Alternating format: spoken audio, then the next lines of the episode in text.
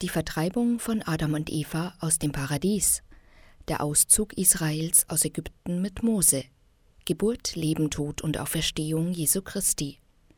Wer kennt sie nicht? Die wichtigsten Geschichten aus der Bibel.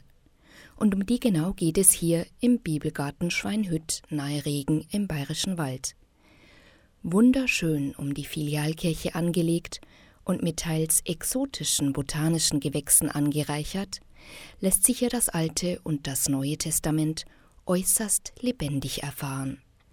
Die erste Station ist der Paradiesgarten, erklärt Friederike Köppel, Mitinitiatorin des Bibelgartens.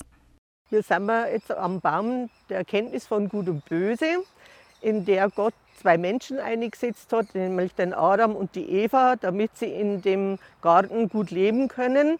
Aber der Satan in Form von der Schlange hat sie dazu verführt und sie sind dann aus dem Paradies vertrieben worden.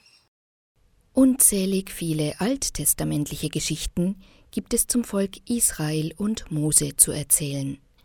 Bilder wie der brennende Dornbusch, der Auszug aus Ägypten durchs Rote Meer und die Verkündung der zehn Gebote auf dem Berg Sinai kommen einem sofort in den Sinn. Und alles begann mit einem Binsenkörbchen. Moses war ein israelitisches Kind und der Pharao hat die Israeliten verfolgt und die Erstgeborenen umbringen lassen. Und eine israelitische Mutter hat ihn dann im Schilfmeer in einem Binsenkörbchen, das wir da haben, ausgesetzt. Die Tochter vom Pharao hat ihn gerettet und hat Mose getauft. Den größten Raum im Bibelgarten nimmt aber das Neue Testament ein. Geburt und Leben sowie Sterben, Tod und Auferstehung Jesu Christi sind kunstvoll dargestellt. Besonders ins Auge fällt die Darstellung von Jesu Geburt im Stall von Bethlehem. Das haben wir hier kunstvoll dargestellt mit einem tollen Glasbild, das uns auch sehr wichtig ist, weil es an Weihnachten auch hinterleuchtet wird. Über die Stationen mit den Gleichnissen zum Leben und Wirken Jesu gelangt man schließlich zu den letzten Stationen und dem Ende des Bibelgartens.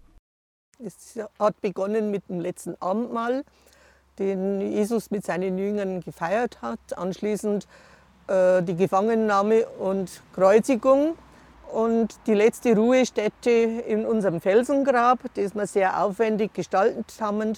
Aus gutem Grund. Am Karfreitag wird das Felsengrab mit dem Rollstein zugewälzt. Bei der Osternachtsfeier wieder geöffnet und dann strahlt total helles Licht nach außen zur Symbolisierung der Auferstehung. Der Rundgang durch den Bibelgarten endet aber nicht hier, sondern an der Kirche mit dem Hochfest des Heiligen Geistes. Das Pfingstfest, hier symbolisiert durch die Feuerzungen, gilt als Geburtsstunde der Kirche. Stefanie Hintermeier, katholische Redaktion.